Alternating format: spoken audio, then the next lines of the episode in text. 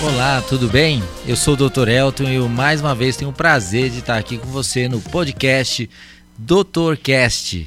E diferentemente do que a gente costuma fazer, é, a gente acaba entrevistando alguém né? Eu acabei trazendo a minha entrevistadora aqui, Larissa Escobar. Que prazer Oi. demais estar com você. Vamos inverter estes, pa estes papéis. Vamos lá, podcast. vamos lá. Eu gosto de conversar com você porque só sai risada aqui. Isso. Hoje vai é, ser bom. A ideia é sempre falar sobre temas de saúde, né? E vamos lá, você falou que ia fazer perguntas capciosas, ia me zoar um pouco o barraco e eu acho que vai ser divertido. Vamos lá. Fácil não vai ser, doutor. Vamos é, nessa. É, nunca é fácil. vamos lá.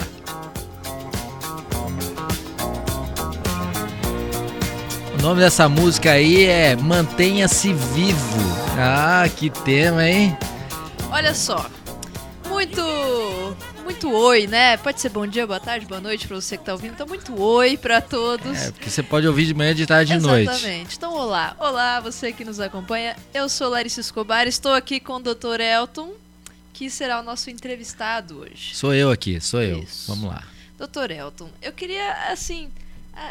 Eu tenho muitas curiosidades médicas, coisas de saúde. É, você assistiu todas as séries do Grey Anatomy? Você é formada? Formadíssima. Eu tenho PhD em Grey's Anatomy. Eu posso salvar vidas. Da, da, rede social. pois é, não, é, da rede social você tem salvado a minha, a minha pele posso, e de mais uma galera. Posso fazer atendimentos, é, teleconsultas. Teleconsultas, já, é modernidade total atualmente. Mas vamos lá, doutor. É, vamos começar pelo começo. Conta pra gente como foi o seu começo na medicina. É, na verdade eu nem ia fazer medicina, né, Larissa? Eu, na verdade, ia fazer engenharia. Aqui em São José eu prestei prova pro ITA. Eu fiquei na lista de espera. Nada a ver, né? Nada uma a ver. É, não, mas eu tenho uma, uma sempre aquela sensação de missão, né? Eu sou cristão, frequento eu sou da igre... desde pequeno era da Igreja Batista, hoje eu frequento a igreja da cidade, São José dos Campos. E em um momento eu acabei entendendo que eu precisava realizar alguma coisa que pudesse ajudar as pessoas. E com isso, é, me encheu o coração de tentar prestar medicina. Tanto que no mesmo, no, no mesmo ano que eu prestei para o ITA, eu também prestei para outras faculdades de medicina. Acabei entrando, é, me formei médico é, um ano depois da minha entrada na faculdade, entrou também a minha esposa, a Regina, e a gente está junto também desde aquela época. E depois de formado, né, as pessoas, para quem não sabe, depois de formado, o médico ele vai procurar se especializar. E eu ia fazer cardiologia. Ainda tem gente até hoje que me conhece que achava ou que acha que eu fiz cardiologia. Eu não fiz. Eu fiz cirurgia geral e do aparelho digestivo. E daí, há 21 anos, eu exerço medicina na área de cirurgia geral em São José dos Campos. Começou mais ou menos por aí. Pra quem não sabe, cardio é a Cristina Yang do Grey's Anatomy. Dá pra fazer é, a comparação, é, assim, ó, entendeu? Pensa na Cristina. É, era pra ser, mas não foi. Era, mas não foi, né? Nem com o dinheiro que ela tem, nem nada, né? não foi. e você falou que você é casado com a Regina, médica. Sim. Vocês têm. Como é a vida de dois médicos casados? Vocês têm tempo para se ver? Vocês. Ah, tem. É, como, como funciona essa agenda aí? Então, mas pensa comigo, Larissa. Todo mundo acha que médico não tem tempo para mais nada. Eu mas, acho. Então, mas pensa comigo. Não é só médico que tem correria no dia a dia jornalistas que trabalham, né? Vamos falar de jornalista. Jornalistas que trabalham de madrugada fazendo telejornal, você acha que a vida é simples? Não é. Não dá para falar. É. é porque existe o folclore de que só o médico trabalha muito. Mas hoje a pegada da maioria dos profissionais é todo mundo costuma trabalhar muito, a não ser que a rotina dele seja muito focada em entra às 8, sai às 5 e não leva o serviço para casa. É. E com o home office, então? É que o, o, médico tem essa coisa do plantão, né? Que é. dá essa impressão pra gente que não é médico, da é. coisa do plantão. Então a, a, ideia assim que a gente tem é que o médico tá mora dentro de um hospital, né? E se um paciente seu chama, a gente acha que dá três horas da manhã, quatro da é. manhã, meio-dia. É, e você sabe, né? Por que, que uma plantinha não pode ir para o hospital? Não adianta ela ir para o hospital. Já sei Ah. Eu sei, mas eu vou deixar os ouvintes descobrirem. que piada boba. É ruim, mas vai lá. É ruim, Você mas tá bom, já que eu comecei. Então, a plantinha não vai pro hospital porque lá só tem médico de plantão. Ah, César, é muito ruim. Terrível. Tudo bem, eu vou dar um, vou um dar desconto. Vamos lá, aí. entrou a música aí pra cortar aí um, um pouco essa piada aí ou não? Deixar passar porque o podcast é seu, tá bom? Se, tá bom, então, desculpa aí, eu, eu, eu, eu, não consegui me segurar. Doutor, e, e, como é que faz para manter o bom humor, assim, é, vendo tantos casos, por exemplo, de Covid? E né? de morte, de inclusive. Morte, é, como é, faz com Na verdade, com tanto tempo de medicina, eu tive que aprender a lidar com isso. Eu já vi muitas mortes, quantas notícias, e eu trabalho numa UTI atualmente inclusive na UTI Covid. E os índices de morte, de mortalidade para pacientes extremamente graves com Covid é muito grande. E a gente acaba tendo que dar essas notícias. Talvez eu tenha isso por uma questão de fé. Né? A fé me ajudou a trabalhar muito bem com isso. Inclusive, o meu momento de conversar com familiares sobre a partida de um ente querido deles é, a fé me ajudou muito a saber trabalhar isso. Como eu dou a notícia? É, eu preciso pensar no sofrimento daqueles que ficam. E, mas também, além de tudo isso, eu, a minha casa, ou, é, além da minha segunda casa, talvez, é o hospital. Lá eu tenho, eu inclusive postei na minha rede social, quem quiser entrar lá na minha rede social, tá lá, arroba Dr. Elton Júnior você vai ver que uma das minhas últimas postagens, eu tô lá é, dentro da UTI, uh, ah, tem uma funcionária do outro lado, dando um soquinho na minha mão, ela está lá do outro lado, mas eu falando e reconhecendo, olha, ali é minha segunda casa. E é muito bom estar tá trabalhando com profissionais de alto gabarito que me ajudam e que me dão apoio.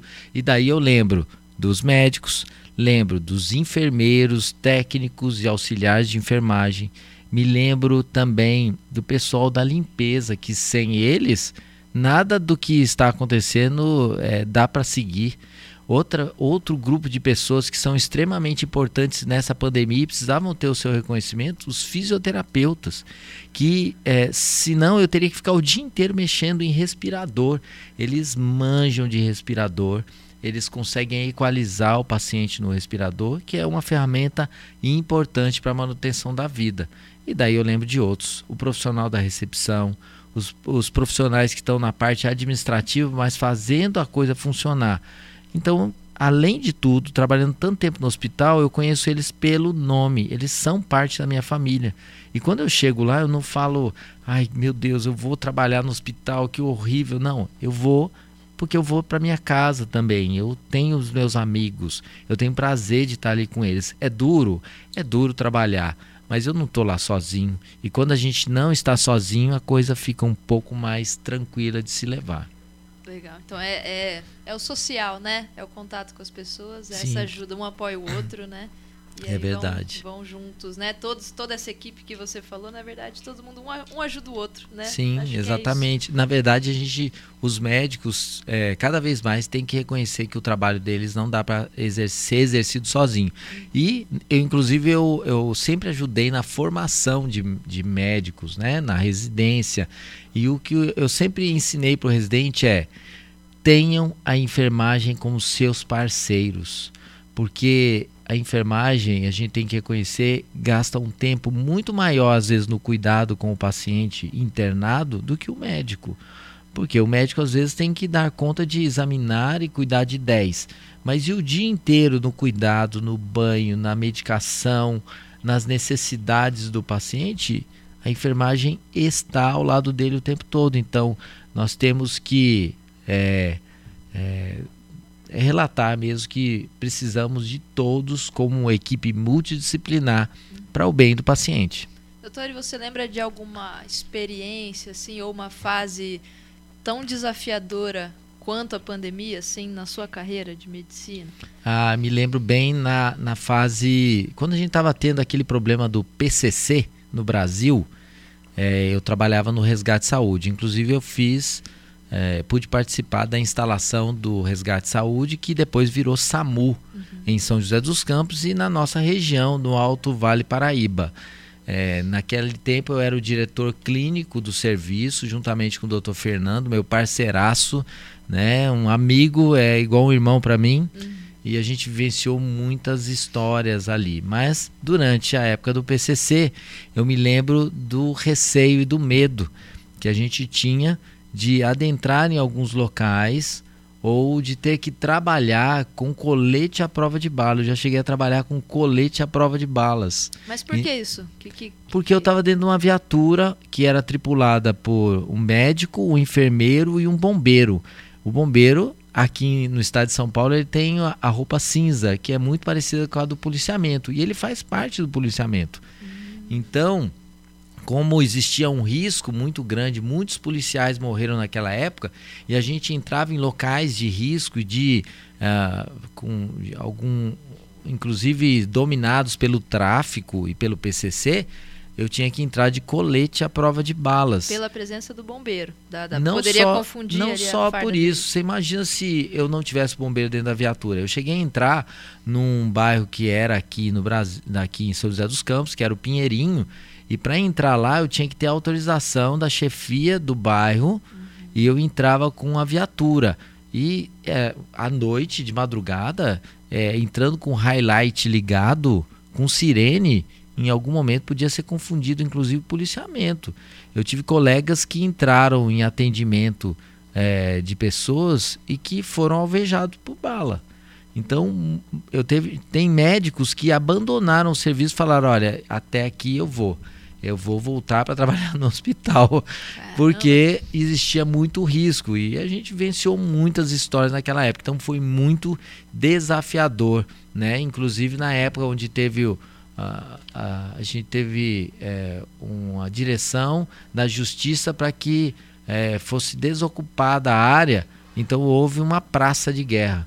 E ali naquele local a gente recebia bombas, pedras e tudo mais e foi muita história para contar. De 0 a 10 você tinha quanto de medo? Olha, no começo é 10. Aí depois, assim como no Covid, no começo é 10, depois você vai criando coragem. Porque a vida vai acostumando, é. a gente vai, é, a gente vai aprendendo a lidar com as situações.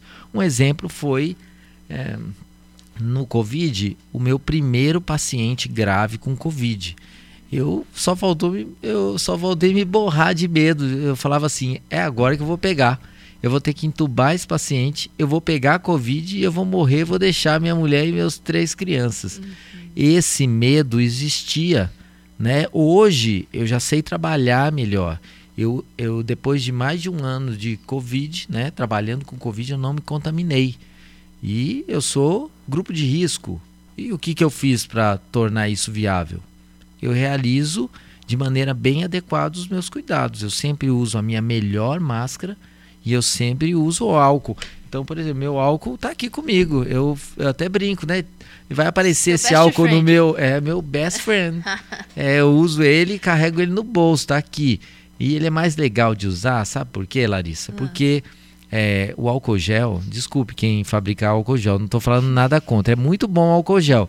Mas o álcool gel vai deixando a mão com a película, né? A mão vai ficando melecada. É, assim, e né? quando eu uso o álcool a 70, é, lembrando que a gente não estimula isso porque tem gente que acaba levando para a cozinha e não pode. Uhum. É, nos outros ambientes da casa, tudo bem, cozinha não. Mas eu uso ele o tempo todo. Acabei de usar, todo mundo tem aquele folclore de que usando o álcool na mão, a mão vai ressecar. E na verdade isso não acontece. Você vai usar, o ideal é que você lave as suas mãos. Mas não havendo possibilidade de lavar as mãos naquele momento, se você tiver um álcool 70, seria ótimo. Legal. Doutor, e no SAMU? Você comentou aí do SAMU.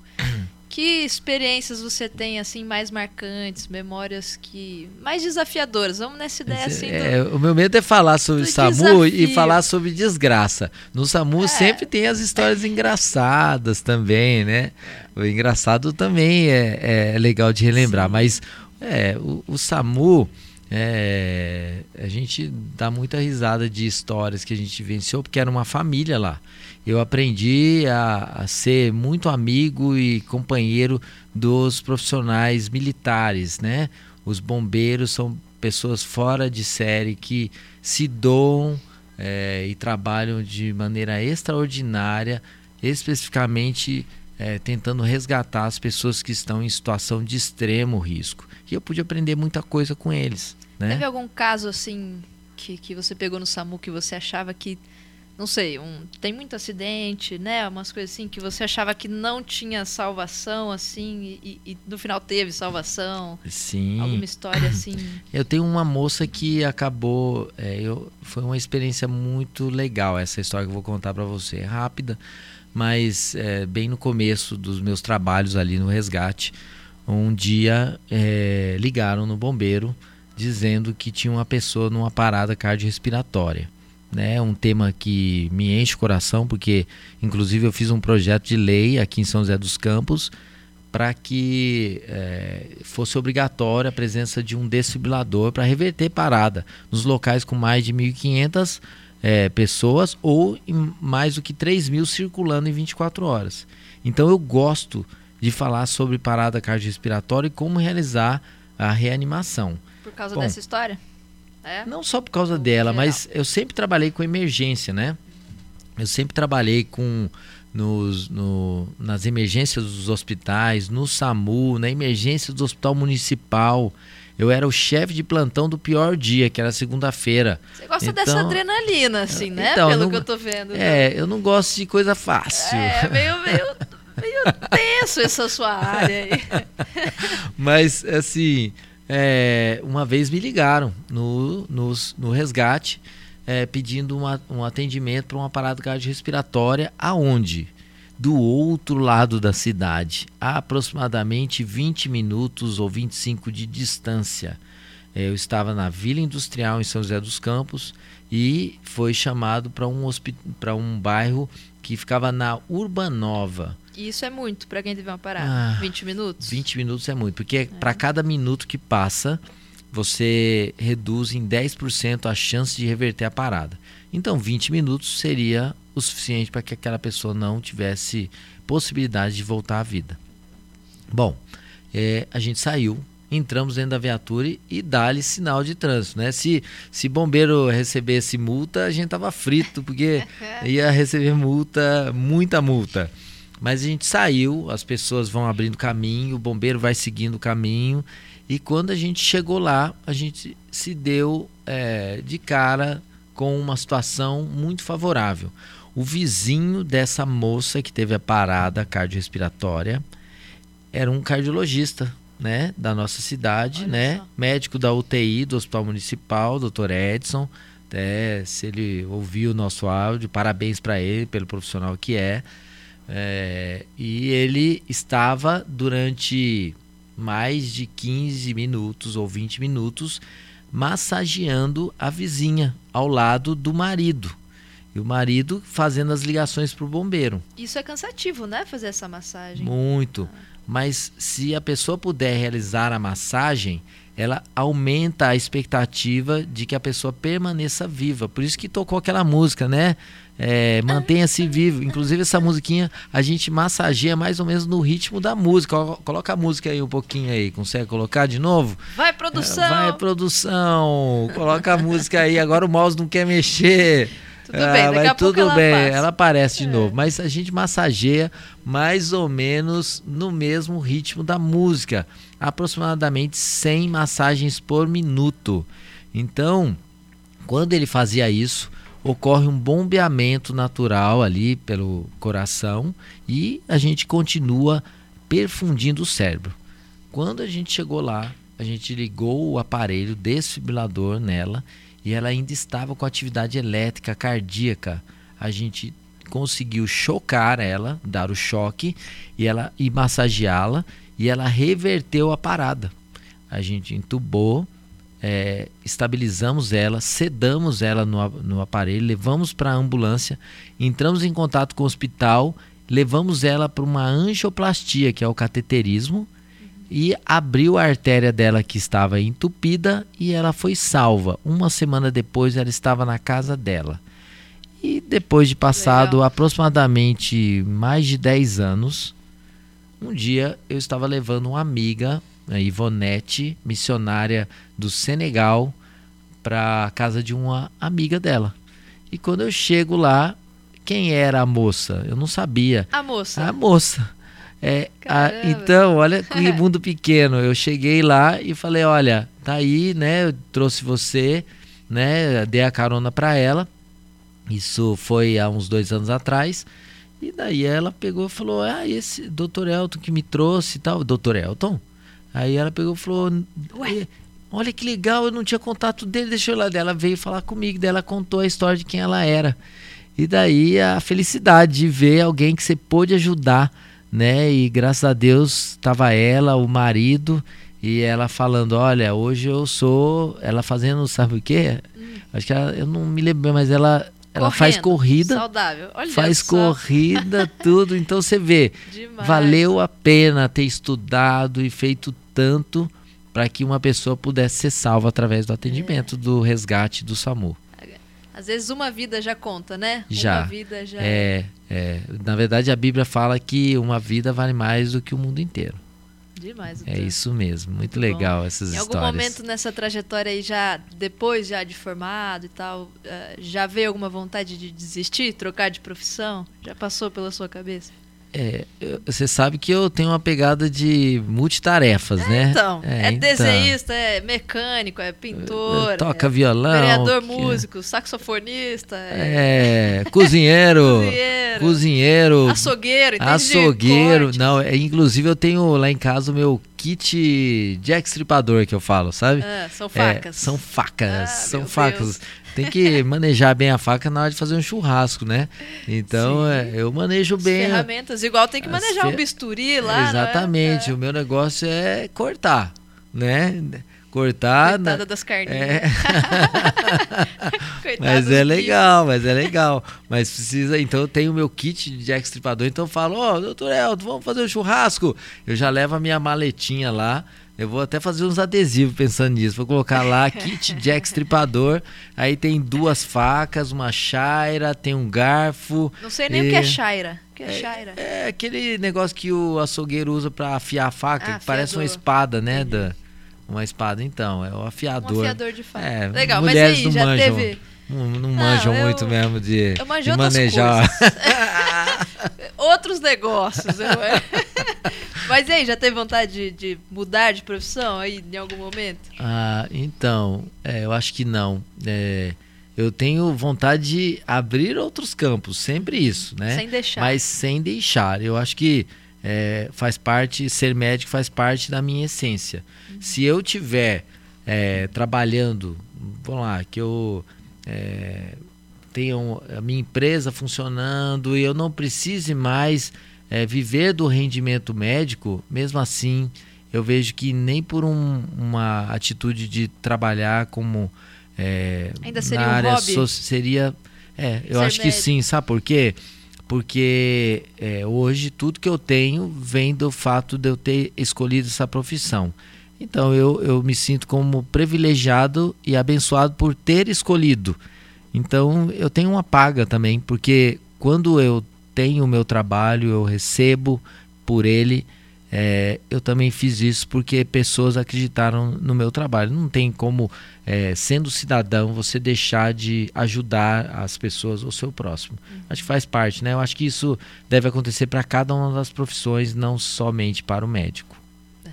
Legal, doutor. Muito legal. Sua trajetória é muito bonita. Imagino que tem aí muitas histórias para contar ainda. É, mas né? eu, é, eu, vou. Tem livros para escrever. É, você já é, pensou em escrever um livro? Já, eu estou escrevendo um, inclusive, né? É mesmo? É, um livro que não parece não ser muito da minha área, mas pra você ver como eu sou multifatorial. mas é, tenho escrito um livro sobre a parte de sexualidade e casamento com uma visão mais cristã. Uhum. É um livro super legal. Mas o, tem um outro livro que eu tenho falado que eu vou escrever e um dia vocês vão poder comprar o meu livro. Uhum. É, o meu livro vai se chamar 100 Maneiras de se Fazer um Ovo. Porque, ah, assim, ó, é verdade. porque... eu preciso aprender isso aí. É, porque a maioria das pessoas não sabe cozinhar um ovo, não sabe fazer um ovo frito. E em casa eu, eu sou mestre, faço ovo de vários tipos, de vários jeitos. Vai cozido, vai pochê, vai, vai ovo com presunto e queijo, ovo mexido igual de, de, de hotel. Igual de hotel, tem jeito para fazer. E eu, quando eu vejo alguém fazendo um ovo que parece uma sola de sapato, eu falo, Jesus, eu preciso escrever esse livro. Sem maneira de, de Olha, fazer eu, um eu ovo. Eu fiquei curiosa, no mínimo é. curiosa, para ler esse livro, porque eu devo conhecer uns cinco. É, Agora, 100. É, eu tenho mais ou menos uns, uns 40 jeitos de fazer ovo, mas eu, eu quero chegar no 100. Uma pesquisa de campo. É, vou ter que estudar é. aí. Mas você sabe que um dos maiores profissionais da área de saúde, eu não me lembro exatamente o nome do livro, mas tem um cara.